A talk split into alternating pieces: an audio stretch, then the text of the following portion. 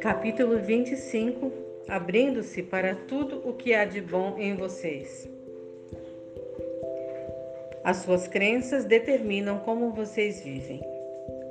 Parece que muitos ficam imersos nas coisas da vida e deste mundo. Muitos acham que devem trabalhar muito duro para suprirem as necessidades da vida. Isso sempre será como vocês creem que é, e a crença é central. Agora vamos falar nos problemas da vida.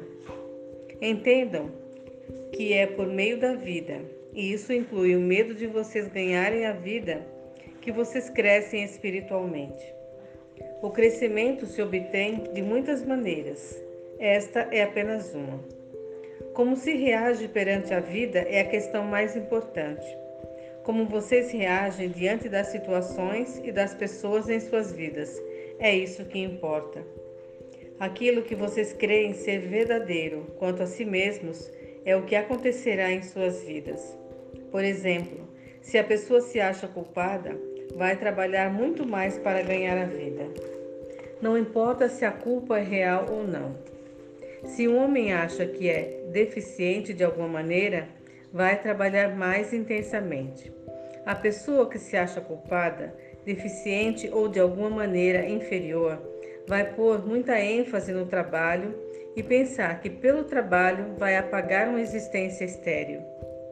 Estamos dizendo que o que vocês creem determina como vivem. Poucas pessoas acham-se verdadeiramente merecedoras de grande abundância. As que se acham merecedoras terão grande abundância, sejam quais forem as circunstâncias em que nascerem. Aqueles que acham e acreditam não serem merecedores se sentirão em falta, não importa onde ou em que riqueza nasçam. A chave está dentro de cada pessoa, nas crenças centrais e no que elas entendem como seu jeito justo direito. A educação ajuda, mas nem sempre é a resposta.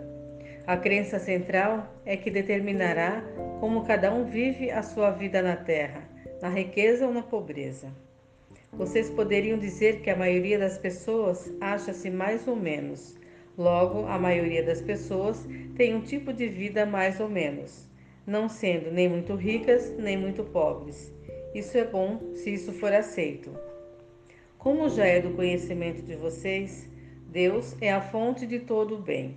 É por intermédio do Pai que está no interior que vocês encontram abundância e riqueza é o que vocês creem. Vemos que vocês têm problema em pôr isso em ação em suas próprias vidas.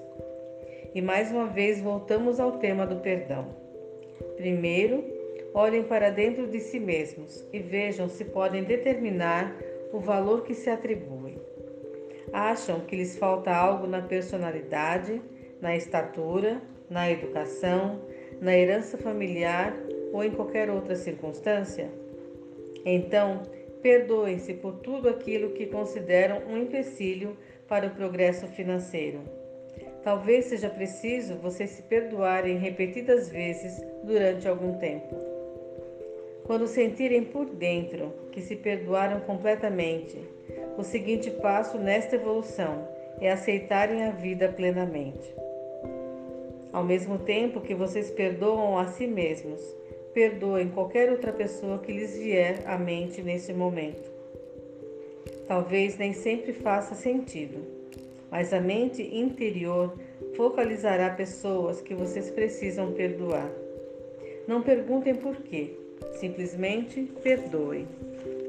Enquanto isso, comecem a sentir-se valiosos, merecedores dos dons de Deus, o Pai porque ainda que vocês perdoem tudo o que precisa ser perdoado, se não se acharem merecedores, não haverá progresso na situação.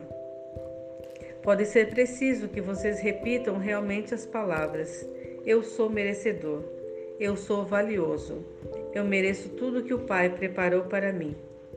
Digam isso repetidas vezes, até que no fundo do coração e no cerne íntimo da mente aceitem a mudança na perspectiva do próprio valor.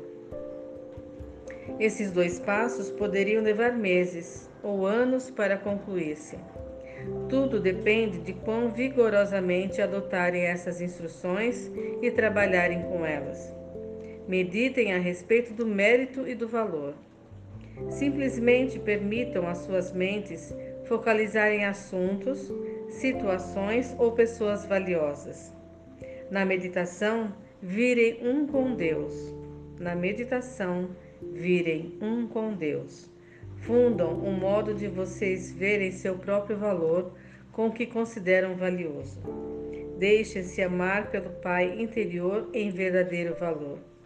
Enquanto meditam sobre o próprio merecimento e o próprio valor, considerem o quanto Deus ama suas criações. Ele fez todas as suas criações autossustentáveis. Hoje isso é chamado de ecologia, mas é o valor que Deus pôs em cada ser que ele cria.